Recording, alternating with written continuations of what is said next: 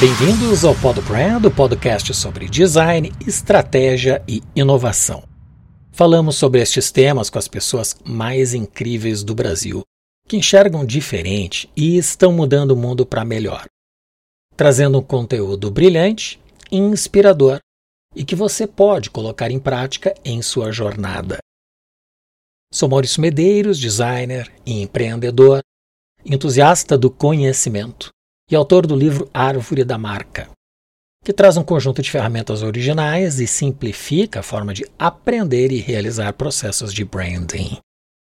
O objetivo do Podbrand é que você alcance sua melhor versão. Neste episódio, vamos falar sobre showroom virtual e o mercado global da moda. E a convidada de hoje é Manuela Amaro. Ela é graduada em Marketing e MBA pela Berlin School of Creative Leadership, na Alemanha. Por 11 anos foi CMO, Chief Marketing Officer, da TAM Linhas Aéreas, sendo também responsável pelo TAM Fidelidade, programa com mais de 10 milhões de membros. Também faz parte do British Fashion Council, que reúne as marcas de moda da Inglaterra. E em 2015 fundou a Blank Fashion, uma plataforma digital de gestão para marcas de moda, beleza, arte e estilo de vida, com sede em Londres. A Blank, em especial, tem um foco no wholesale business, conectando marcas autorais brasileiras com 20 mil lojas de moda globalmente. Manu, seja muito bem-vinda. Muito obrigada, Maurício. É um grandíssimo prazer estar aqui com você. É, eu sei o quanto você está trabalhando para criar impacto mais de 100 milhões de pessoas. Eu acho que dividir conhecimento é muito mais do que ensinar. É assim, é, um, é, um, é uma verdadeira virtude, né? Um verdadeiro, é um verdadeiro propósito. Então, parabéns. Eu tô, eu tô honrada de estar aqui com você hoje. Muito obrigado, Manu. Eu que agradeço a aceitação do convite. Realmente, todo esse projeto faz parte de um propósito de vida e o objetivo é realmente ajudar as pessoas a alcançarem a sua melhor versão, estimulando o empreendedorismo, economia de mercado e o desenvolvimento pessoal das pessoas. E tem tido bastante engajamento, sobretudo dos convidados, como você hoje. Obrigado, tá? Obrigada eu. Então, entrando no tema, nós sabemos que no segmento da moda, as consumidoras já estão habituadas à experiência híbrida de compras, tanto em loja física quanto online. Mas agora percebemos uma tendência global nos negócios entre marcas de moda e os lojistas, as boutiques, também através de plataformas digitais, chamados showrooms virtuais. Esse segmento é o B2B, que é o business to business o que a indústria da moda denomina como atacado ou wholesale em inglês. Então começo lhe perguntando, uh, explique como é que é o modelo de uma operação de atacado, wholesale digital, e ainda o que justifica a rápida adoção desta abordagem híbrida pelos compradores de moda no mundo todo. Tá, tá bom. Bom, eu vou responder essa pergunta assim com uma visão mais holística da coisa né? Porque é, a gente precisa considerar várias o processo todo de transformação digital global que já acontece no mundo há bastante tempo. Né? E que muitas indústrias já viveram, muitas indústrias já fizeram o shift por completo e a moda ainda, né? Acho que as, as indústrias é, criativas elas têm, é, elas têm outras variáveis, né? Mas eu acho que assim, acho que a gente primeiro precisa contextualizar essa questão do, do, do wholesale, né, que é a comercialização de produtos em larga escala. Então a gente está falando aqui, como você colocou, é, de, uma, de uma atividade onde o foco é totalmente B2B, né? É, é, o, o público nesse contexto, eles são outras empresas que vão vender os produtos para o consumidor final, né? Mas no fundo, é, nessa cadeia, no fundo, essa, essa cadeia toda, ela é formada de pessoas, né? E essas pessoas, elas, é, elas já estão acostumadas a uma experiência de consumo digital que evoluiu e é muito boa, né? E a gente não está só falando aqui de, de compras em, em, em sites, a gente está falando de comportamento mesmo. A gente hoje pede comida, a gente pede um táxi, tudo a gente faz através de um aplicativo, né? Tudo muito fácil. E é, nesse sentido, eu acho que, que assim, é, essa, essa questão, né, essa, essa globalização, mídias sociais, é, o, o digital em si, é uma, uma lupa, um filtro né, nos, em todo mundo e nos processos como um todo. E assim, é, por fim, eu acho que a pandemia também ela acelerou muito esse processo, porque é, durante dois anos marcas e compradores ficaram muito ficaram impossibilitados de fazer o wholesale da forma tradicional. Né? Então, acho que essa, essa estou pontuando aqui é, um lado mais comportamental da coisa. Agora, quando a gente fala, vamos falar de, de fatores mais racionais, né?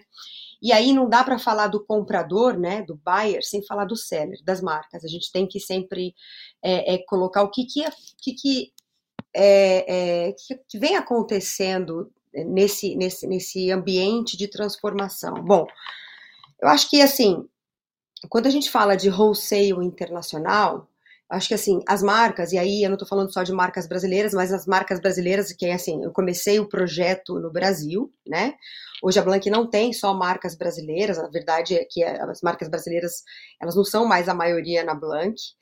É, é, e, mas eu aprendi muito com a realidade das marcas brasileiras, né? Assim, foi uma escola muito grande para mim, que, que, que, que, assim, que, onde muitos processos, muitas dificuldades, muitas das, das, dores que as marcas têm, assim, não se aplicam só às marcas brasileiras. São, assim, acho que são eu posso extrapolar essas dores para marcas de, desse universo criativo de forma geral, porque a criatividade, não vou dizer que ela é inimiga, mas ela, ela assim, ambientes muito criativos não são ambientes assim de excelência administrativa, operacional, operacionais. Então, são as dores que as, que as marcas têm no momento de, de dar esse passo de internacionalizar. É, e os compradores, assim, essa, essa, no fim do dia, essa relação de oferta e demanda em qualquer contexto, no físico e agora no digital principalmente, isso fica muito escancarada o desequilíbrio dessa, dessa relação de oferta e demanda. A grande verdade é que existe muito mais oferta do que demanda, né? É, é, tem muito mais marcas querendo vender do que compradores querendo comprar, né? E, e isso também em todos os, os setores, né? A gente está falando de uma coisa que é específica da moda, mas eu acho que com com o universo digital, isso fica muito latente, né? Você toda hora é bombardeado, a gente está sendo bombardeado de ofertas assim a todo instante, né? Todo, em todos os canais, né? Outro fato, né?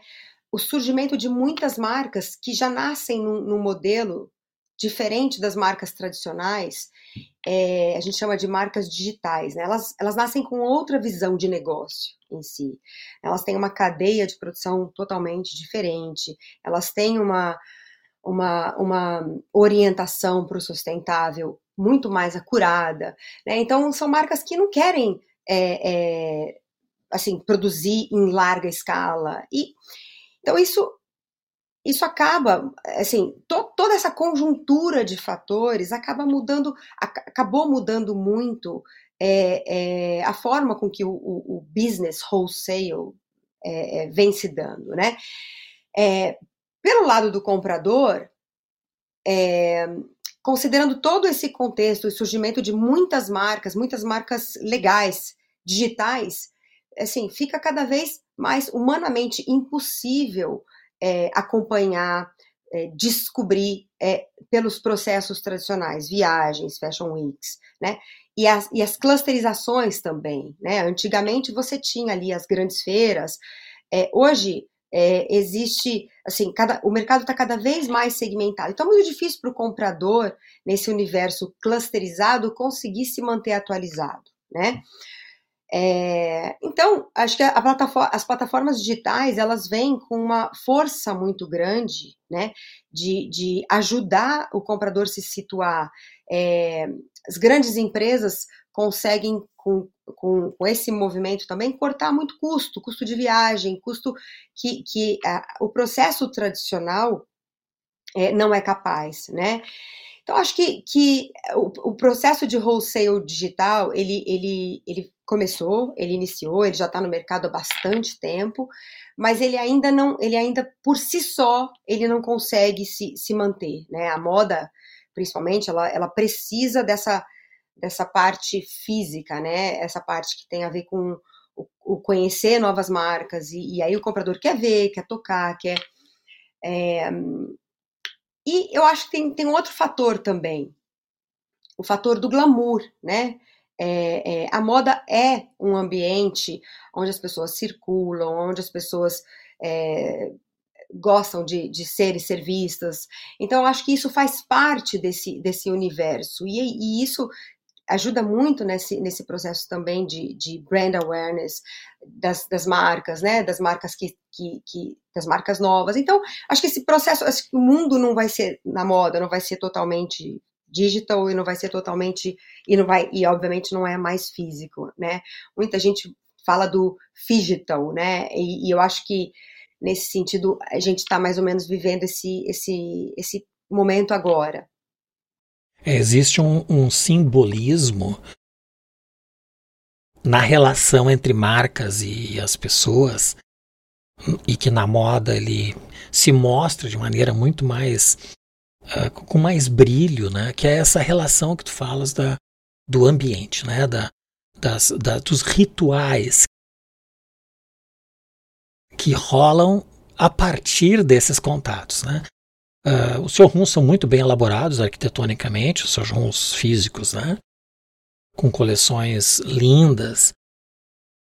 Mas tem um fator que tem, de uma certa maneira, provocado uma certa contradição com esse modelo físico do showroom e de porque tem que se montar toda uma estrutura a cada temporada para atender esse universo de compradores que se deslocam para determinados semanas de moda. Mas as coleções até então eram semestrais e hoje não mais. Então, o buyer não pode estar viajando toda semana. E essa estrutura também é caríssima de ser montada fisicamente para preparar, receber todos esses clientes de maneira permanente. Então, tem toda uma dinâmica do calendário que também está influenciando, acho que, para a migração do, do wholesale virtual ou digital, vamos chamar assim. É, aí nesse caso você está, assim, abordando mais a dor da marca, né? As dores da marca versus o calendário. De fato, assim, o calendário existe e, e existem as, as quatro janelas, né? Duas janelas formais de compra no ano, que se desdobram em quatro com, com pre e, e main, né? É, mais o resort, é, vamos falar, 70, 60% do budget é, é, investido nessas janelas, né, dos, dos compradores, de, de forma geral. Mas é verdade também que, por conta dessa, dessa, dessa, desse contexto todo que eu pontuei antes, o comprador ele vem comprando diferente, né? Ninguém mais quer ter estoque ninguém, novas modalidades do, do, de wholesale vêm surgindo, né? É, é, essa questão do estoque vira, vira realmente um problema por conta desse dinamismo que, que você está colocando. É, esse, esse movimento também que aconteceu já há bastante tempo, né? O sinal by now, fez com que as, as marcas é, elas, elas, elas hoje têm uma, uma forma de, de produção e venda, produção e venda, muito mais dinâmica e muito desatrelada desse calendário.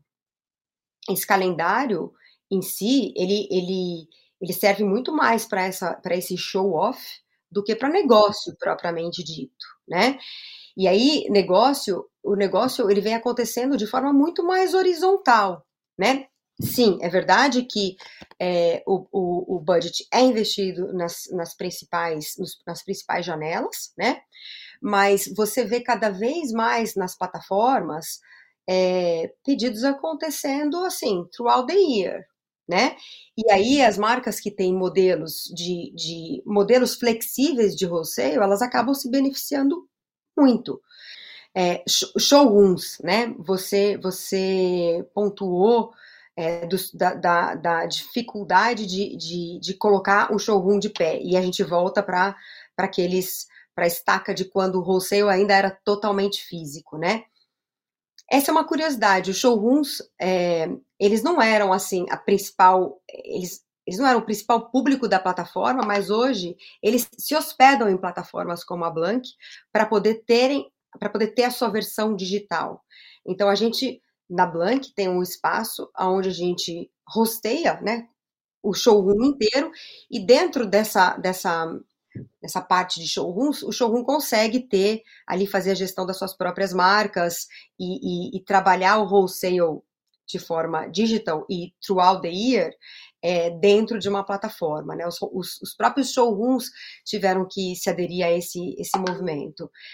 Mas é, é, voltando a essa, essa questão do sinal by now, as marcas produzem é, e, e vendem. No fim do dia, a, a única forma de você controlar e de você é, ser um player ativo, né? Ser um player ativo no universo de atacado, é, com esse formato, é através da tecnologia. Não, não tem como. É, e, e, e, de novo, a tecnologia é a única forma de trazer esses benefícios para a marca. É, é muito melhor que a marca tenha uma uma rede de compradores mais horizontais e que compram menos, mas compram sempre, do que tentar vender para aqueles que são ultra mega é, é, famosos e que vão é, os grandes players, né? Os grandes players. Os grandes players, eles, na verdade, são assim um headache no fim do dia, porque eles fazem eles fazem negociações apertadíssimas, eles querem prazo para pagar, eles, enfim, eles judiam demais das marcas, né? E ainda tem uma política de retorno, ou seja, não é saudável para a marca vender para os grandes. No fim do dia, ela ganha, né? Ela ganha em outros em invisibilidade. Visibilidade. E isso pode acabar é, alavancando outras vendas para esse universo mais horizontal que a gente está falando. Mas não necessariamente, né? Não necessariamente, ainda mais marcas que são emergentes, marcas brasileiras que estão começando, é, é, o risco de você dar uma tacada dessa e não ter feito aquele colchão de compradores pequenos e médios é muito grande, porque se esse vertical der errado, você não tem nada, né? Então, no fim do dia, a, a, a, com essa desconstrução do, do, do wholesale, a plataforma digital é uma forma é, muito positiva de você conseguir desenvolver a, a, passos é, é, é, sustentáveis esse, esse crescimento internacional. O que é algo também que as marcas não querem, né? As marcas querem resultado é, imediato, e isso também é uma coisa muito difícil de acontecer no, no mercado internacional. Então, acho que é, é, é, isso. A gente falou um pouco da desconstrução do calendário, mas o, o lado positivo que isso também tem, né? É, e eu acho que no fim do dia isso essa, desconstrução ela acontece, ela vem acontecendo por vários motivos, pelo lado do comprador, tudo que a gente já falou, e pelo lado das marcas, que marcas digitais, como eu falei também, nascem é, é, com uma outra visão de mundo, né? Então isso tudo dentro de um pote, é, assim, faz, vem fazendo essa desconstrução desse calendário, sabe? E flexibilizando o wholesale de forma geral. Isso gera um impacto muito grande nas marcas. E aí eu te pergunto, os, o, no wholesale, os pedidos eles são para uma produção futura e uma entrega posterior. E não é menos que quatro meses, seis meses, de um modo geral, é o ciclo entre pedido e entrega, né? Dentro do sistema da moda no mundo. Até porque tem logísticas internacionais envolvidas e tudo mais. Se bem que o maior uh, desafio mesmo é o ciclo de produção. Como as marcas de moda e os showrooms, como a Blank Fashion, estão se adequando uh, de forma eficiente a essa nova realidade, onde o calendário não é mais fixo nas janelas, nas quatro micro temporadas, mais o cruise. De que forma as marcas estão se adaptando a isso porque uh, o comprador quer receber em menos prazo do que antes o produto. Uh, e isso é um grande desafio, porque existe a logística de matérias-primas, depois produção. E isso é um desafio enorme para as marcas de moda, sobretudo as emergentes, como tu comentou, porque são pequenas, tem uma estrutura muitas vezes terceirizada de produção, e aí vai. Qual é o desafio? Como é que está? Eu acho que tem dois fatores aqui que são, que são palavra de ordem no mercado, no, mer no mercado internacional, na venda e na, na manutenção desse, dessa, desse relacionamento é, com compradores internacionais, que tem a ver com a constância e o, e o, e o calendário, né? Ou seja, é, conseguir estar atualizado né, com, com, com o calendário internacional é uma mandatoriedade, né? É, mas como, como, é, como manter, né? Acho que essa pergunta ela é um pouco mais é, profunda no sentido de como que as marcas é, é, conseguem manter isso. Bom, vamos falar da parte mais prática agora. Através das plataformas digitais, as marcas conseguem também disponibilizar para o comprador as coleções em estoque. Uhum. Então, é, como é que isso é ofertado para o comprador? A gente faz uma integração da do sistema, da plataforma, com o sistema da marca, seja a marca qual, qualquer que seja, qualquer que seja o sistema de inventário que ela usa. E a gente passa então a ler o inventário que a marca tem, aonde aquele inventário está. Se esse inventário está fora do Brasil, especificamente falando de marcas brasileiras, o processo inteiro ganha muito mais dinamismo, porque por conta das burocracias que a gente tem é, quando se trata de Brasil. Mas ainda estando no Brasil, é, fazer integração de coleção em estoque é algo que é, é abre muito esse leque de oportunidades de repedidos ou de top-ups ou de, hum. ou de oportunidades é, é, únicas de negócio que surgem, que possam surgir. Então, essa é uma, é uma, uma, uma oportunidade prática, né? É de, de, de como, de como é, é, se manter atualizado a, a, necessidade do mercado e do comprador. É, outra coisa, outra forma, modalidade de dropshipping, né? Então, é, se você consegue manter um inventário aí fora do Brasil, é, a modalidade dropshipping te permite vender para não só o consumidor final, se você quiser montar uma operação de B2C no mercado internacional, uma coisa que a gente faz também, é, mas também é, é de plugar é, essa marca, plugar a Blank com o sistema de um retailer. E aí sim, esse retailer passa a ler o que está no inventário, aquele inventário que nesse caso ele vira um omnichannel para é, iniciativas de D2C e B2B, e ele começa a alimentar então marketplaces. A gente faz isso com algumas marcas, algumas marcas onde a gente tem um inventário nos Estados Unidos, e, e essa e esse é sem dúvida uma, uma, uma, uma modalidade que é muito positiva. Né, e quem marcas. administra o estoque, esse inventário no exterior, é a Blank ou são é esses marketplaces? Não, é então tu precisa ter uh, estrutura física, mesmo que contratada, Sim. precisa ter estrutura física, toda equipe de, de logística, né? Sim, a gente tem um warehouse nos Estados Unidos, a gente tem é, uma operação que, que, que desenvolve e operacionaliza o direct to consumer de marcas que querem fazer essa operação no mercado internacional.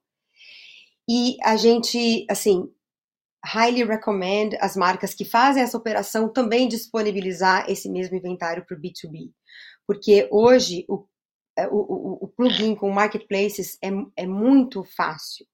É muito, é, abre uma janela de oportunidades muito grandes, muito grande. Então a gente consegue é, é, é fazer a conexão com com compradores que são muito interessantes e compradores, principalmente no mercado americano, que tem essa que, que, vem tendo cada vez mais essa prática de testar novas marcas através de modalidades assim. Ao invés de investir num order e colocar um pedido, receber um inventário, ela testa a marca através de dropshipping, por exemplo.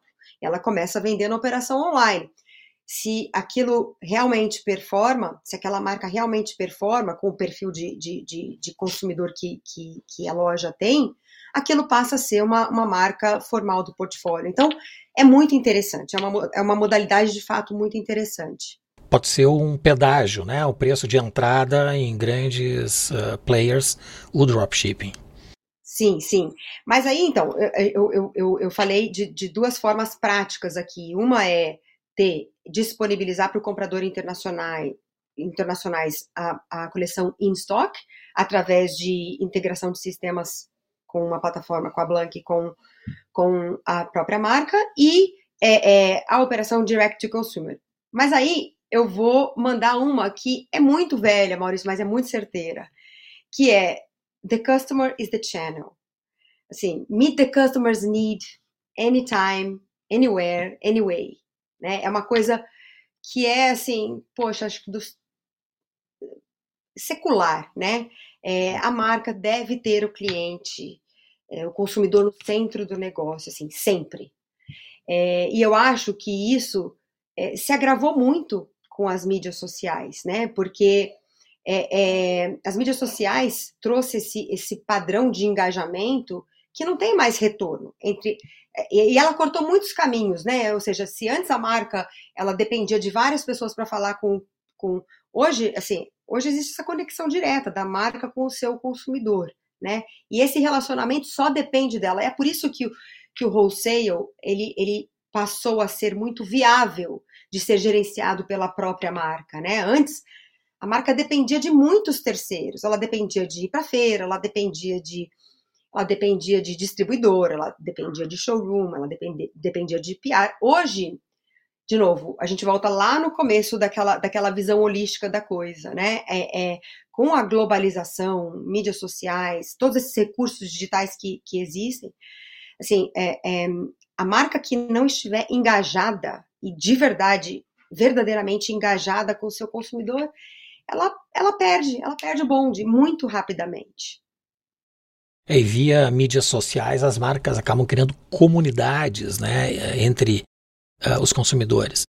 E isso não existia alguns anos atrás, isso mudou muito o comportamento, inclusive uh, revelando também vulnerabilidades, porque os consumidores reagem aos fatores que eles não gostam, enfim, imediatamente.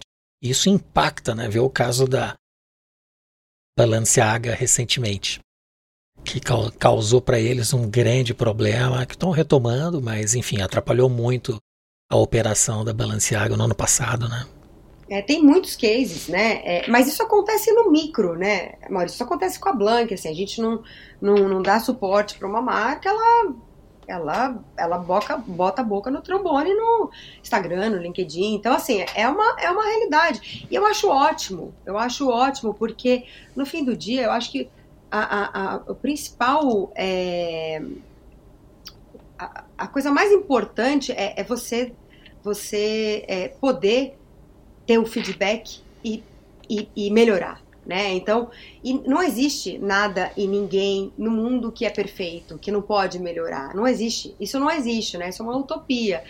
Então, quando existe essa, esse canal né, aberto dessa forma, a gente tem que ser assim muito é, é, a gente tem que ser muito profissional para entender, a criticar a ideia e não a, não a pessoa em si, né? É, mas a, a ideia na imensa maioria das vezes, na imensa maioria das vezes, o cliente tem razão. Tu comentaste sobre estoques e existe uma pressão uh, do varejo, né, das boutiques, dos, dos retails, para terem cada vez menos estoque. E a questão econômica global também está influenciando muito na confiança dos consumidores, que acabam decidindo postergar compras ou mesmo tendo uma consciência sobre o preço que impacta o tráfego nas lojas, inclusive nas online. E isso repercute diretamente nas vendas. Aí eu te pergunto, quais ações as marcas de moda precisam adotar para superar essas restrições e manter seu negócio crescendo, lucrativo, sobretudo no mercado internacional? É, eu acho que essa pergunta ela tá, tá muito alinhada com essas novas práticas, né, que, que eu pontuei é, anteriormente sobre modalidades de wholesale que permitem esse dinamismo, né? Ou essas, ou essas oscilações de mercado, né? Então, é, a gente está falando de integração de, de, coleções em estoque, a gente está falando de é, dropshipping, né, é, plugins em diferentes marketplaces, é, e a gente incentiva muito essa. Na, na Blank a gente fala, né, que a gente. Nossa, nossa, a nossa missão é enable the brand, né? A gente, a gente acha que esse relacionamento com o consumidor, seja ele quem quer que seja, o B ou C, é da marca. Né? Ninguém, ninguém é, é, pode fazer isso melhor do que a marca, até por uma questão dela, dela ter que conhecer muito bem quem é o cliente dela. Né? É, então, eu acho que, que, de novo, a gente vai voltar para essa receita onde o, o, consumidor, seja ele quem, quem quer que seja, o, o B ou C, é, ele é o centro, né? E, e a marca tem que estar tá ali orbitando em volta para estar tá muito é, para fine tune o que ele quer e, e, poder entregar o que ele quer, né? É, de novo, o, o, cliente é a resposta para essa pergunta, mas obviamente atrelado com, com práticas de negócios que hoje estejam em linha com o que o mercado pratica, né? a flexibilização para vender é, de forma mais dinâmica, é, menos quantidade, mais vezes.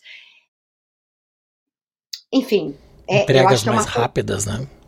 É, é. É, se a marca, por exemplo, as marcas que, que, que, que habilitam coleções em estoque na plataforma, Maurício, a gente entrega essas entrega pedidos de coleções em estoque é, em 10 dias em qualquer lugar do mundo, pedido de atacado né? Então, e, e, e hoje existem marcas que porque assim, a gente falou lá do, do, modelo tradicional das marcas que recebem os pedidos, produzem, entregam, faz aquele ciclo de quase nove meses, né? De quando começa a desenvolver a coleção, quando entrega.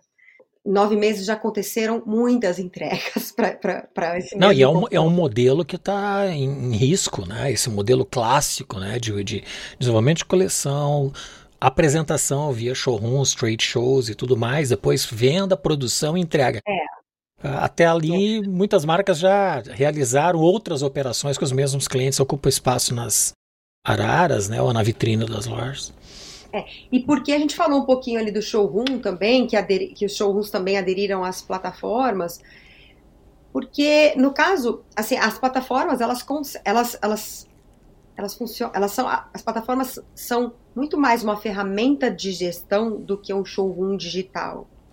É, nas, nas plataformas, estava é, falando do showroom, ele, ele consegue, a, a plataforma consegue é, criar parâmetros, diferentes parâmetros para as diferentes formas com que as marcas trabalham. Então, se a marca quer trabalhar com coleção em estoque, ela vai integrar o sistema dela com, com a plataforma e vai disponibilizar o estoque. Ela também pode, ao mesmo tempo que ela está vendendo estoque, vender a coleção que a gente chama de Future Delivery, que é a coleção que ela vai tirando pedidos e depois ela, ela publica na página dela a janela, né, de quando ela, até quando aquele, aquela, aquela, aquela coleção recebe pedidos e quando que é a janela de entrega. A partir daquele momento, aquela coleção passa a ser em estoque, porque a marca daí, esse formato, a marca já fez a sua produção, provavelmente ela produziu para o seu próprio. É, é, para sua própria operação direta também, e aí essa operação passa a ser em estoque na, na plataforma. Mas tem diversos formatos. As, assim, as marcas trabalham cada uma da sua forma, né? Então, tem marcas que vendem coleção futura, né? A gente chama de future delivery, é com uma aposta. Então, elas baseada no que elas venderam, elas vão, é, é, elas fazem uma, uma, uma previsão do que, que vai ser a produção, produz e é aquilo. É, acabou, acabou. E aí, qual é a beleza da plataforma também para marcas que trabalham assim? Se, se comprador tenta fazer um, um carrinho, né, um, um, um, purchase order com é, com os valores, com, com, quantidades que excedem o que ela produziu, a, a, a, plataforma não, não deixa o comprador enviar esse pedido. Então, as relações passam a ser muito mais diretas, os, as, os termos and conditions estão é, é, publicados ali de uma maneira muito mais clara, sem aquele vai e vem, né, que é tão difícil para a marca fazer. A gente sabe, né, que é tão difícil. A marca para fazer esse vai e vem, ela precisa ter uma equipe que fala inglês, ela precisa ter já trabalhado é, essa, essa questão da, da moeda, ela precisa estar em linha com a parte operacional dela. Então, as marcas acabam perdendo muitas oportunidades por conta disso, né? E tudo isso tá pronto no sistema, na plataforma. É uma vez que ela faz, né? Então, assim, é, é, além disso, a marca pode gerenciar diversos, diversos partners que ela tem para venda especificamente através da plataforma. Por exemplo, eu sou uma marca brasileira que eu trabalho com um showroom no Japão, eu trabalho com um distribuidor na Itália, trabalho com um showroom em Londres e eu vendo direto nos Estados Unidos.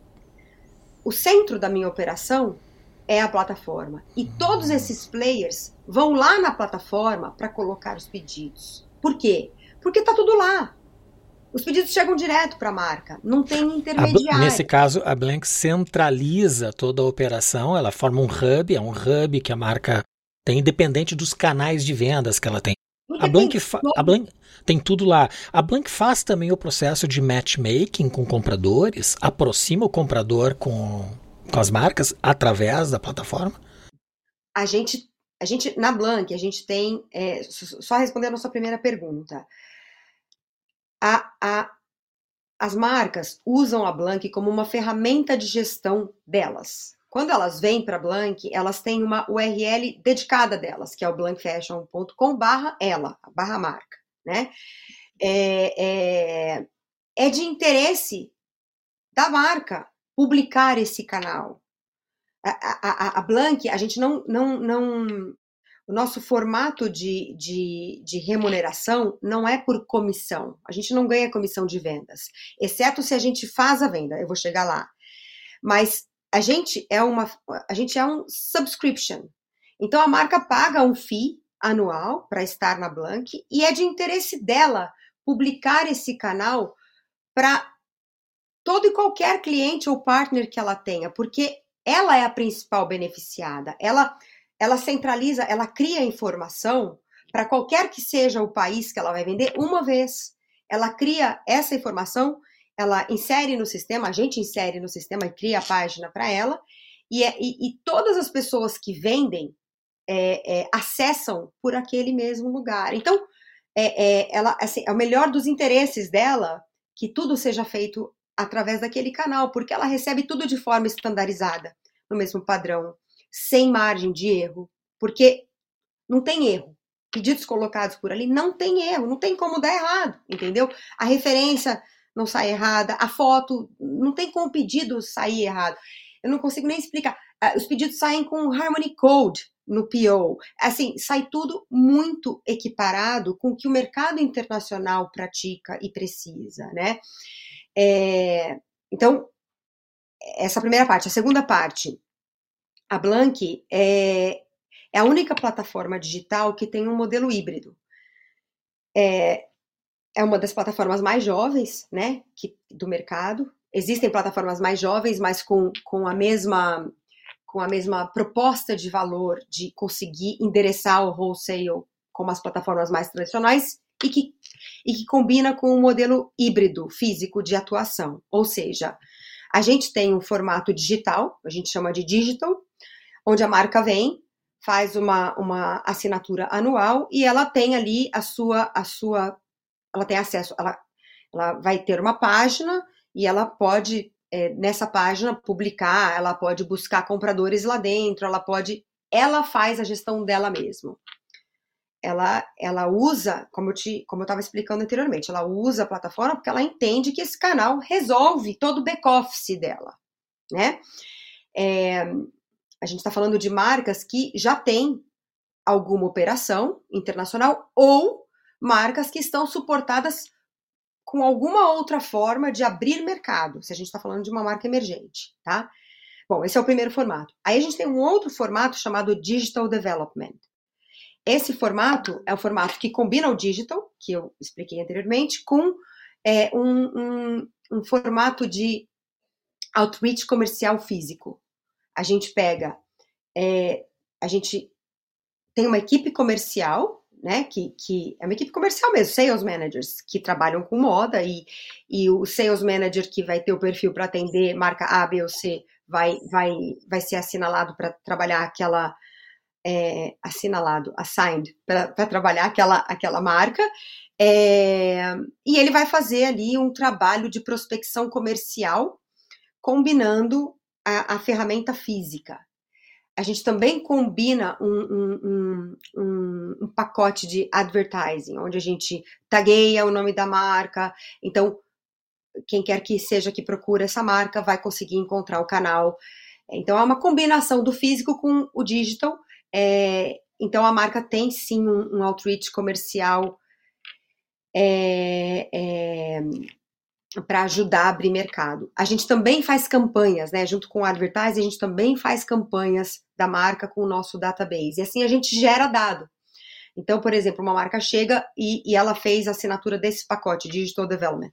Ela vai ter quatro campanhas por ano, e as quatro campanhas estão mais ou menos alinhadas com os períodos de compra, os principais períodos de compra.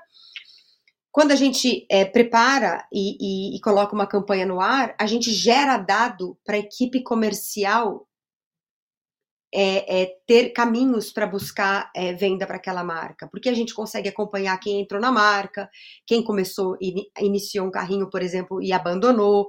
O comercial fica, obviamente, atento. A gente tem um sistema de CRM que monitora a equipe comercial e que fica mandando é, feeding o, a equipe comercial para ir atrás da, dessas, dessas potenciais é, é, oportunidades de negócio. Então, esse é o segundo formato. E a gente tem um terceiro formato chamado Market Development, onde é tudo isso que eu falei, mas mais um, um, um acompanhamento de consultoria, é, principalmente para marcas que é, nunca fizeram um trabalho internacional, marcas que não, não, não têm assim muita, muito entendimento do mercado, precisam de ajuda para é, editar coleção, é, preço, entender quem são os competidores. Então, esse, esse é um formato um pouco mais tradicional, né? De, mas que muitas marcas que, que são, eventualmente, isso é uma realidade também, marcas que são muito grandes no Brasil, é, elas têm muitas barreiras para começar o trabalho de internacionalização, né? E muitas vezes aquela receita lá ela não se aplica muito para os mercados internacionais, né? E é muito difícil uma marca que tem esse porte no Brasil conseguir fazer esses ajustes, porque ela já é alguém muito importante no Brasil, né? Então, enfim, é, é... então a gente tem esses três formatos. Nos formatos de development que a gente chama, que é o digital development e o market development, a gente tem uma, uma a gente também conta com os nossos hubs aqui em Londres e nos Estados Unidos para poder receber comprador em épocas de temporada. A gente envia samples quando a gente recebe pedidos de samples pelo sistema, a gente envia samples para o comprador, né? Então a gente sempre tem samples dessas marcas que estão nesses formatos aqui, né? Nos Estados Unidos. Enfim, essa, esse é um outro exemplo de como volto lá na sua primeira pergunta, né? O, é, é, como, como explica a, a, rápida absorção pelos compradores do digital wholesale? É porque, assim, o, o, o, o wholesale ele vem se adequando, né, a esse formato. Assim, você pode imaginar que você poderia enviar um sample que foi solicitado através de uma plataforma digital por um comprador da Malásia, por exemplo. A gente manda daqui para lá, né? E por incrível que pareça, na maioria dos casos ele retorna o sample. Muito bom. Então, é. É, é... é isso no aí, Brasil fim, seria complexo. O último formato é o D2C, né? A gente começou a operar esse modelo é, na pandemia, porque muitas marcas acabaram tendo seus pedidos de atacado cancelado no meio do caminho. Elas já tinham ou produzido ou iniciado aquela produção e não tinham o que fazer com aquele com aquele com aquele inventário. e a gente, a gente, a gente sugeriu de iniciar a operação para o consumidor final, porque é uma venda que tem uma margem muito, tudo que é direto é melhor, né? A venda direto, direta, né? E é o que a gente fala muito para as marcas, né? A venda direta através da plataforma, ela é que a marca não faz essas contas, né? Ela tem muito melhor margem para ela no atacado e principalmente no varejo, né? É, é, onde a gente está falando de retail é, prices. Mas a gente sugeriu de, de, de para algumas marcas que, que, que, estavam nessa situação de começar a operação de é, D2C internacional. E foi muito bem sucedido, né? A gente tem marcas que, que estão muito felizes com, com o resultado da operação. Essa operação acaba financiando a operação de atacado, né? Então, é, é, oportunidade tem, Maurício, assim, oportunidade tem. Eu acho que, que é, as marcas que tiverem é, decididas a darem esse passo, é, elas conseguem, sabe? Tá muito fácil, tá muito mais fácil do que, do que já foi no passado, né? De novo, me lembro na época da, da Best, a Best fazia aqueles eventos para conseguir levar para o comprador, para um hotel, para os designers, e assim, eram meia dúzia de compradores que iam, ninguém conseguia dar continuidade. Hoje, não tem como você não dar continuidade através de uma ferramenta digital, sabe? Eu tenho uma experiência pessoal, na época também de Abest, de fundação da Abest, eu tinha minha marca de calçados, que eram calçados femininos sofisticados para ocasião especial. Eu tinha cliente em 25 países, em quatro continentes. O maior desafio era a proximidade, com, de ter proximidade com esses clientes, de forma constante. Uh, porque os contatos eles eram sazonais, eles eram nos trade shows. E em alguns casos o cliente não, iria, não ia naquele trade show específico, então acabávamos não nos encontrando. Então, realmente, esse papel do showroom de híbrido, né, o virtual, que, que faz a presença da marca com os clientes é, de forma ininterrupta, é relevante, muito relevante. E um outro fator, acho que vocês exercem na Blank para as marcas é um trabalho de mentoria de gestão da internacionalização. Porque tem uma infinidade de fatores que uh, precisam ser bem ajustados, bem alinhados para que a operação funcione. Tem a questão logística, tem a questão do amostruário, como tu comentaste, tem a questão financeira, né, do, do pagamento, do, da remessa para o Brasil, da conversão, enfim, do câmbio. Tem muitas variáveis que envolvem. Agora, a melhor experiência realmente que eu acho que as marcas podem ter é utilizar o B2C também como default. Que a venda direta ao consumidor passa a ser parte da, da estratégia da gestão dessas marcas e não simplesmente uma solução a partir de um inventário, um estoque disponível, mas como estratégia mesmo de, de atender o consumidor final. O aprendizado é muito grande, a margem realmente não tem comparação. Toda, toda operação de business que está mais próxima do consumidor e mais distante da indústria, vamos chamar assim, é mais rentável. Sem dúvida. Então, ah, isso não só no setor da moda, mas em outros setores ah, é uma dinâmica que ocorre também. Eu tenho uma pergunta que ela, ela envolve diretamente as marcas brasileiras mesmo, sabendo agora que a Blank não tem exclusivamente marcas brasileiras, inclusive a maior parte do portfólio são de marcas internacionais quais são os atributos de valor que os compradores estrangeiros percebem nas marcas de moda do Brasil e ainda em quais pontos deveríamos nos dedicar mais e dar maior atenção para evoluir este valor percebido. Tá, essa, essa é uma, uma certa é, uma questão ambígua, porque a moda brasileira é um produto assim de, de, de, de uma forte miscigenação. Né? Então, é, enfim, a gente tem influências né, de, de europeu, de é, indígenas, enfim, a gente tem uma, uma miscigenação muito forte no Brasil que resulta numa moda muito única, né, muito autêntica, muito criativa, irreverente. É, mas por um outro lado também é, é assim essa moda também é muito percebida com despreparo, com desorganização, é, inconstância, né? É, é, e aí, uma marca internacional, ela, ela precisa, ela precisa conformar com, com, com padrões que são globalmente válidos de, de organização, qualidade, legitimidade, né? Não adianta, assim, e esse é o que, eu, eu, diria que esse é o maior ponto de, de, de atenção, e, e, é por isso que as marcas demoram tanto para conseguir é, criar um lugar mesmo no, no mercado internacional. É, mas, sem dúvida, assim, existe, é unânime essa, essa, essa percepção ambígua de criatividade, é, autenticidade, reverência com desorganização, inconstância. Assim, muitas marcas entram na plataforma, é, a gente percebe que o, o comprador não vai comprar na primeira temporada, né? Muito raramente ele vai comprar, ou eventualmente compradores pequenos colocam pequenos pedidos, né?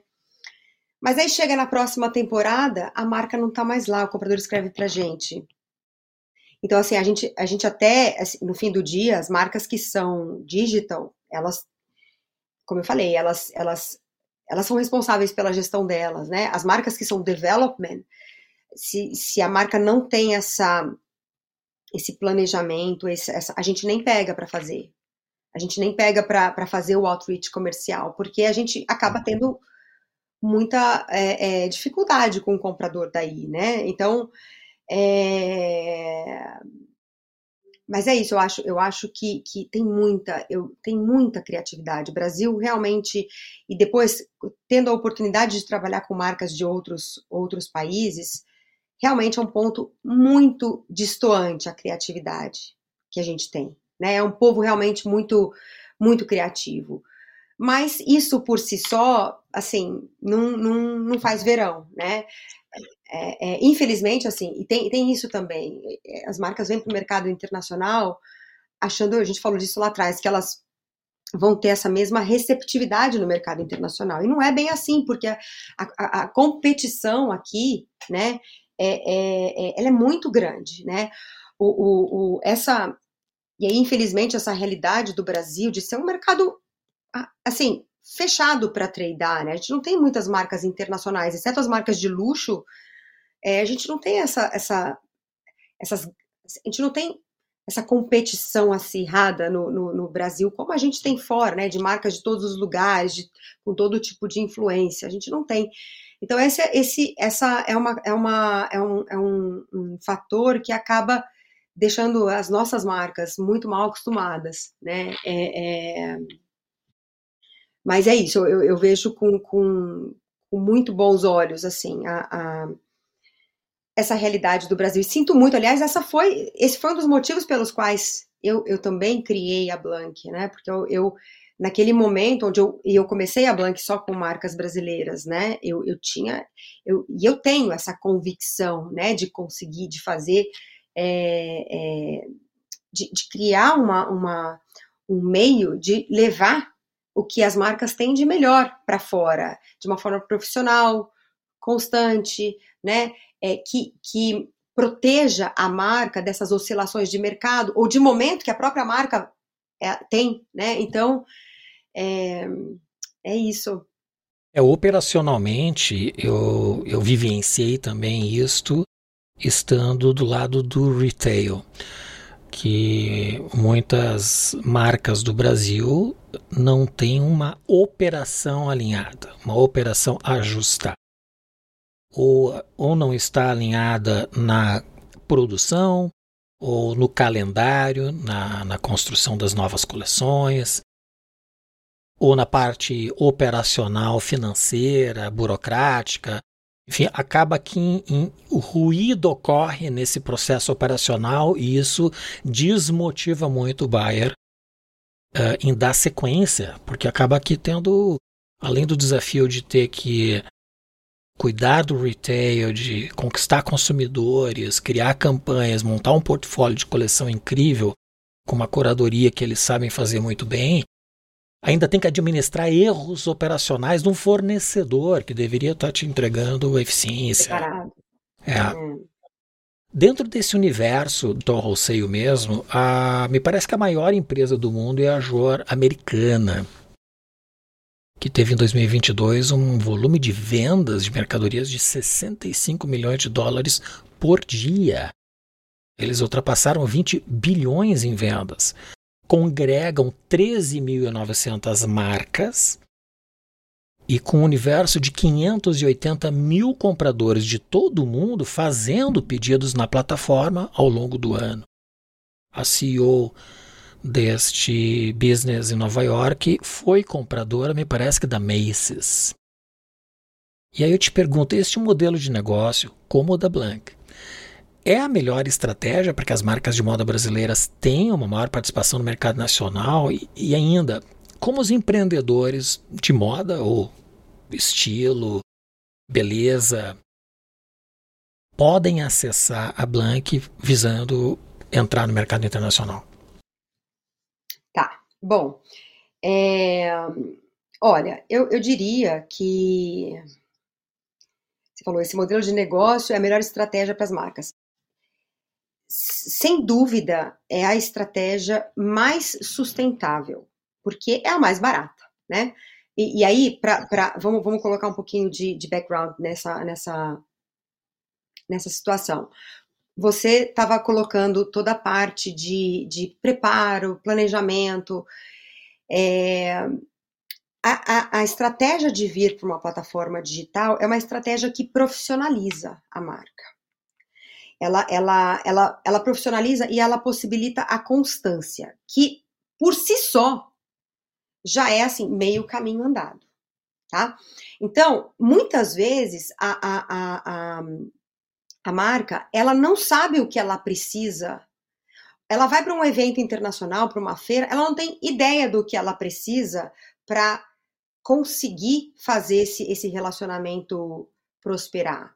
Ela não tem uma tabela de preço de, de wholesale e de retail. Ela, ela não tem a etiqueta ela não tem, ela não fala inglês, ela não tem, ela, ela não tem um line sheet, ela não tem, ela nem sabe o que é um line sheet. Então, é, quando você vai para uma plataforma digital, quando você entrou, quando você fez o onboard, o processo de onboarding é tão rico, ele é tão capacitador que por si, quando você está live, você já está super profissional, mesmo que você não seja. Mesmo que seu assim, não tem como você ter uma página e não ser profissional. E lá dentro da plataforma, a plataforma te oferece todos esses recursos. Você não precisa criar seu line sheet, ela cria sozinha para você. Então, assim, é, é o, o, o, assim, só o fato de você estar lá, você já, nossa, você já, já, já fez uma lição de casa assim infinita, que muitas marcas nem sonham que elas precisariam se elas fossem para um, um evento. Então, é uma, estratégia, é uma estratégia que, que profissionaliza. No mínimo é isso, né? Ela vai, ela vai, ela vai começar a ter é, contato com, com essas práticas, com esses termos. E é infinitamente mais barato você estar numa plataforma digital do que você aprender isso ao longo de duras e caras idas para o mercado internacional, seja através de feira, enfim, iniciativas diferentes, porque de fato o aprendizado ele não é rápido e ele dói, ele custa caro, né? Ah, por si só, a marca já tem que fazer muita coisa, a criação da coleção, né, desenvolvimento de campanha, enfim. Então, é, é de, fa de fato, esse esse homework é muito difícil para as marcas, né? Então, nesse sentido, as plataformas elas elas são uma solução assim muito brilhante, né? É, além disso, ela, ela é, bom, antes de falar de que ela aproxima muito da experiência do D2C, antes de falar disso, é importante falar que ela não é suficiente, tá? Se a marca ela não abrir o mercado internacional, muito raramente ela vai conseguir abrir mercado estando só numa plataforma digital. Porque o comprador entra, porque é verdade sim que plataformas digitais podem ter o efeito marketplace, mas o, a gente não pode menosprezar o trabalho do buyer. O buyer, quando compra uma marca, ele fez a lição de casa dele de forma muito profunda. Ele sabe exatamente quem ele vai comprar. E ele sabe quem são os competidores de quem ele vai comprar. Ele sabe qual é o price point dos competidores. Ele sabe, ele sabe exatamente qual a marca que ele vai comprar. Então a chance dele comprar qualquer outra marca nesse, nesse momento é quase que impossível, tá? Então o comprador quando entra numa, numa plataforma ele entra procurando a marca que ele quer, né? Ah, e é verdade sim que ele conhece outras marcas? É, mas aí ele começa tudo de novo, aquele trabalho de novo. E então é por isso que na próxima coleção pode ser que você tenha uma chance, tá? Mas é, é, é então, voltando, se a marca tiver somente a marca nunca foi para fora, nunca apareceu, e ela vai somente com uma plataforma digital, é, é, é, desafiador ela conseguir performar só assim. Ela precisa ter outros recursos, né? pelo menos para iniciar, pelo menos para é, break into the market. Ela precisa ter. Ela precisa ir para uma feira, ela precisa. É, os trade shows são um bom meio, né, de aproximação Sim. com clientes novos. Sim, e é por isso que a Blank faz os showrooms durante as semanas de moda, justamente para que as, o comprador tenha esse tasting, né? É, as marcas possam ter essa, essa, essa oportunidade de se mostrar fisicamente, né? É, então, é, essa, essa estratégia combinada, ela é matadora, porque o comprador viu e depois a, a marca, ela não desapareceu do mundo. Ela tá lá, ela tem o seu canal, né? É, e, de novo, um canal que apresenta ela de forma muito profissional. Não tá, não é um canal que está suscetível. Ah, a menina foi embora, veio uma outra pessoa de wholesale, essa pessoa não sabe, caiu de paraquedas. Não, isso não acontece, né? Só seu canal tá lá. Né? O comprador quer colocar um pedido no Japão às três da manhã, ele coloca, né? Ele não precisa falar com a Maria, que está lá no back-office da marca, lá em, por exemplo, no interior de Minas. Não, não é assim, né? É, bom, e aí seguindo, é, é uma, é uma experiência que, que, que possibilita inúmeras outras oportunidades. Todas essas oportunidades que a gente foi desenvolvendo aqui, de dropshipping, de venda de estoque, tudo isso só pode ser viável através de tecnologia. Né? Não tem como a marca conseguir fazer a gestão na unha, né, de oportunidades dessa, dessa natureza, né? Então é só, é só através da tecnologia. E aí, eu não estou falando da Blank, é qualquer tecnologia, né? A marca se tiver uma super, o super sistema in-house, que muitas marcas têm, ela pode fazer também, mas isso exige uma maturidade muito grande, né, de, de, de, de entendimento desse processo como um todo que, que, que a gente está falando. Cada vez mais eu acompanho muito e vou é, em quase que todos os trade shows, pelo menos todos que eu posso, né? Aqui na Inglaterra eu vou em todos, mas é, é, cada vez mais os trade shows você só vê marca nova, você não vê assim marcas recorrentes e você vê cada vez mais menos tráfego, né? É, e os períodos de janela, né, os períodos de trade show, o tráfego na plataforma, assim, quadriplica. É, é, é, é realmente, é realmente um, um, um, um shift, sabe? Como é que as marcas acessam a Blank para então vocês fazerem uma análise se a marca está apta, se tem potencial de fazer parte da plataforma? A marca pode se cadastrar através da, do blankfashion.com. É, ela, ela se cadastra ali como, como brand, né? E a gente tem, e a gente provavelmente, dependendo do perfil da marca, ela vai ser encaminhada para uma, para uma, para uma, uma pessoa da equipe que vai direcionar e vai apresentar a Blank, vai apresentar os formatos de, de, de, de participação é, e obviamente, né, que se for uma marca que requer desenvolvimento, a gente, a gente vai é, aprofundar um pouquinho mais na realidade, entender como é que, como é, qual o momento da marca. E, mas a, através do blankfashion.com, ela tem ali o espaço para se cadastrar e, e a gente entra em contato na sequência. Perfeito. Excelente. Manu, nós chegamos no momento do pinga-fogo. São três perguntas que eu faço a todos os convidados. A primeira dela: Quais são as virtudes do empreendedor de sucesso? Maurício, eu diria que é, é uma combinação de paixão e persistência. Eu vou, eu vou começar pela persistência porque assim, eu não tenho, eu não tenho como descrever as dificuldades que, que acontecem no, no caminho, né? São muitas dificuldades, são muitos momentos, assim, de, de, de... Eu tenho uma amiga que costumava falar é, que, que empreender é como é como um videogame, né? Você não sabe se você morre ou se você passa de fase, né? É, é, eu acho que assim, eu acho que o sucesso é, tá em você não, não desistir, né, dessas dificuldades e, e enfrentá-las, assim, é, uma de cada vez ou todas no mesmo dia. É, é, é, e assim, eu acho que não tem nada que, que que a gente faz bem feito, a gente não faz com paixão, né? Então é importante também você você você descobrir é, se você está conectado com aquilo, né? É importante você descobrir o que você não gosta, né? No, no processo, é, porque é só é só com essas tentativas que você realmente vai conseguir achar o caminho. Então eu diria que que que é isso. Acho que tem que fazer sentido para você é, e tem que te dar essa essa essa motivação para continuar, né? Acho que tem que ser muito persistente. O que diferencia os sonhadores dos fazedores? É, essa é, essa é uma boa, né? Eu acho que é, é o foco e o, e o empoderamento de equipe. Eu, eu, eu foco naquilo que, que deve ser executado, né? E, e para que, que esse sonho, né, possa ter uma vida, né? E eu empodero a minha equipe para executar com, com precisão.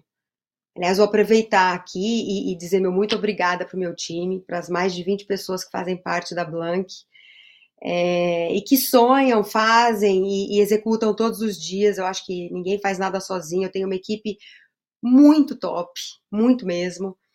É, não é fácil a gente conseguir pessoas nesse momento do negócio, né? Porque, claro, as pessoas trabalham, é, mas as pessoas também têm que acreditar né, na ideia, porque é um negócio que, enfim, a gente falou daqui momento dele, né? Então, eu, eu, eu sou muito grata à minha equipe e a, a todos que já fizeram parte dela um dia. Eu, eu com certeza não estaria aqui sem, sem sem, sem elas e, e, e, eu queria deixar aqui registrado meu muito obrigada. É, essa é uma das, eu considero esta uma das virtudes do empreendedor de sucesso. E a última, o que é design?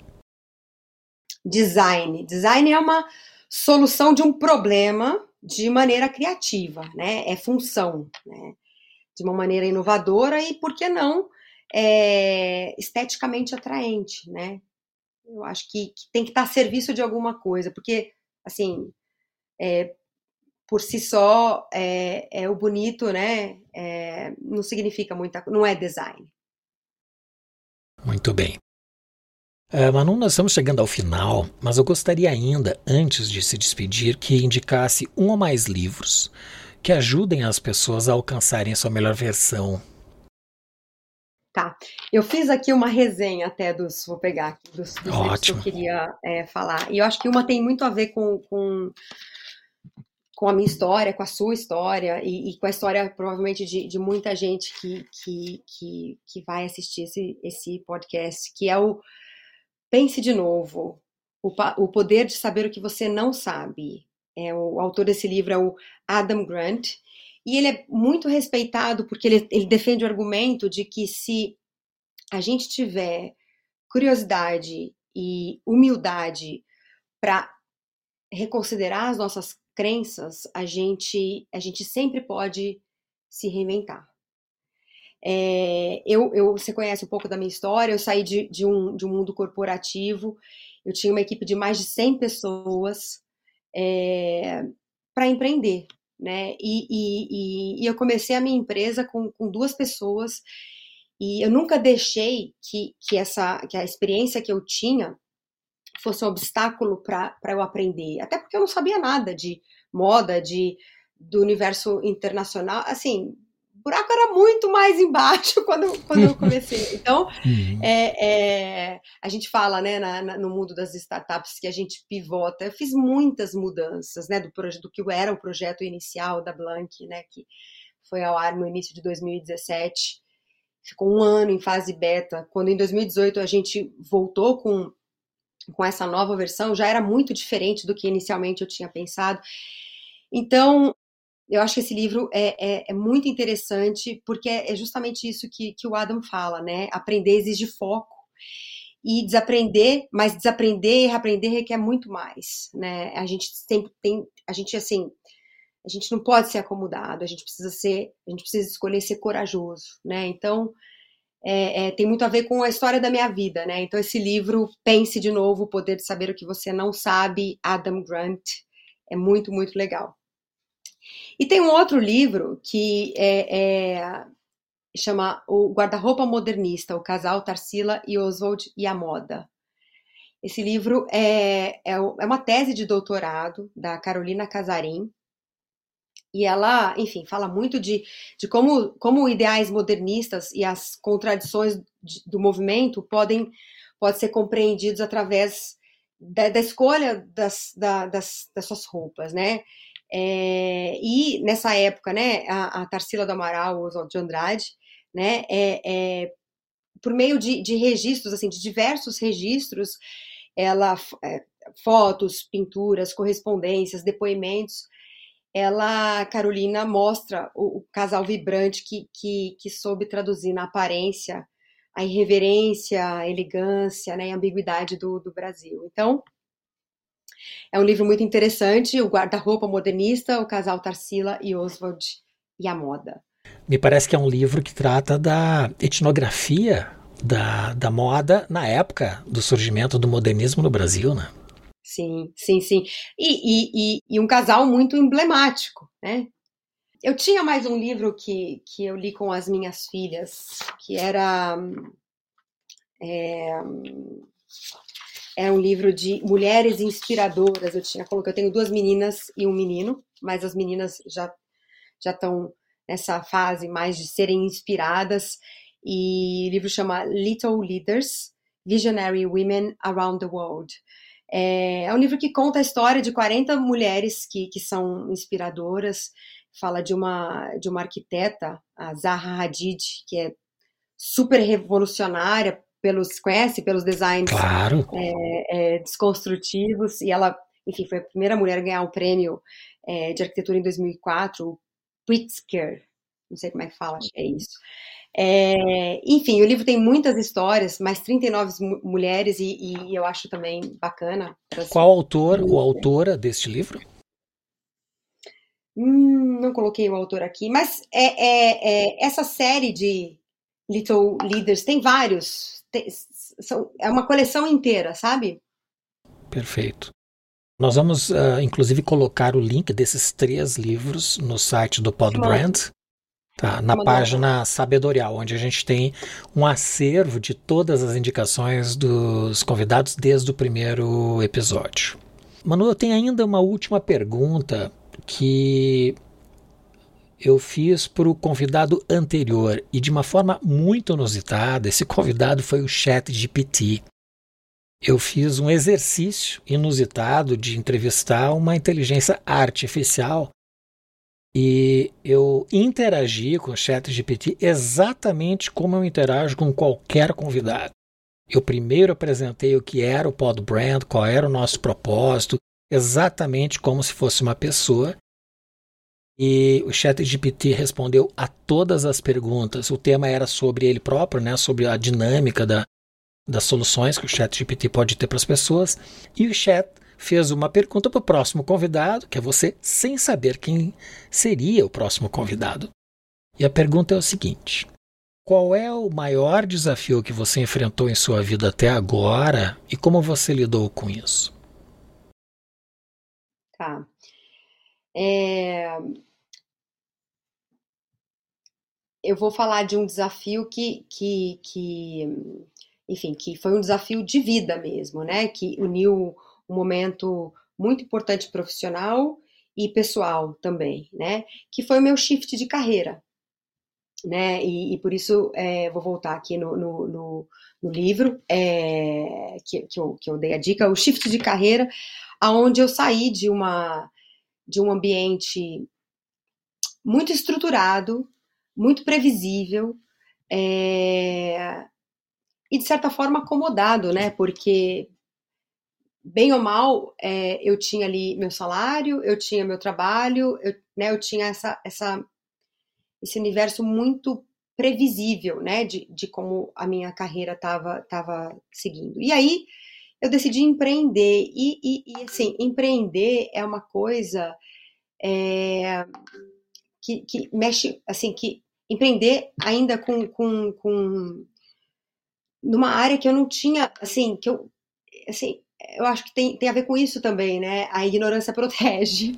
Porque, assim, eu não tinha a menor noção, sabe? É, é da onde eu estava indo, né? Talvez por isso também eu, eu, eu, tenha, eu tenha conseguido é, é, persistir, porque eu acho que isso me despertou uma, uma curiosidade, uma, uma, uma garra muito grande para fazer o negócio dar certo, sabe? É, sem dúvida foi o meu shift de carreira, foi esse, esse momento aconteceu na minha vida também, onde eu virei mãe, e é um momento muito delicado né, na, na vida de, de uma mulher. É, ou seja, por muitos, por muitos momentos eu questionei por que, que eu não fiquei naquele ambiente, nesse momento da minha vida, por que, que eu não fiquei naquele ambiente, né? É, é, é assim, que estava flat, estava super estruturado, estava super. Não, eu, eu, ou seja, eu fui para uma montanha russa então, acho que eu acho que esse foi, foi o principal desafio. Eu levei alguns anos para conseguir superar, eu levei alguns anos para conseguir me situar, para conseguir juntar as peças que, que, que eram fundamentais para o negócio de fato é, é frutificar, prosperar. E é, foi isso, foi o meu shift de carreira.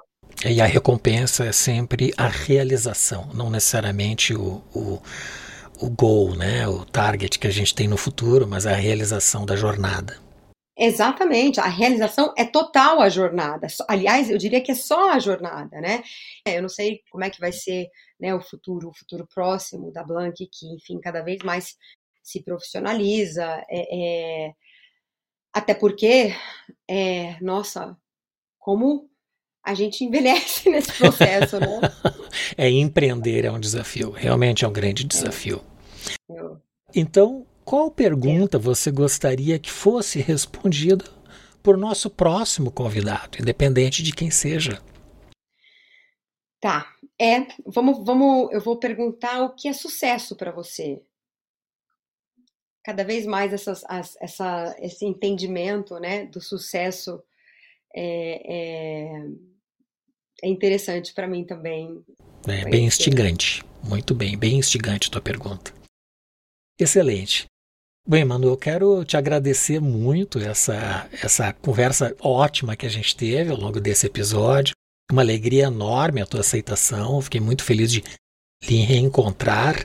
E tenha certeza, as pessoas vão sair desse episódio com a sua versão melhorada, a tua experiência de vida e esse desafio que tu acabaste de relatar da mudança de um cenário confortável para a incerteza do empreender. Ele é uma inspiração para todas as pessoas que querem empreender. Muito obrigado. Obrigada, eu. Foi um prazer estar aqui, foi um prazer conversar com você. É, me chama de novo. Excelente. Muito bem, obrigado, Manu. Obrigada. Este e os demais episódios do Poto Brand estão nas plataformas do YouTube, do Rumble, Apple Podcast, Spotify e Google Podcasts, além da Amazon Music. Visite o nosso site podbrand.design. Teremos sempre a programação atualizada, recomendação de livros como estes que a Manu nos indicou e muito mais. Compartilhe com as pessoas que curtem o conhecimento e se inscreva em nosso canal. Eu agradeço muito a presença da Manuela Amaro, em especial a você que nos acompanha. Nos vemos no próximo episódio do Pod Brand, o podcast do design.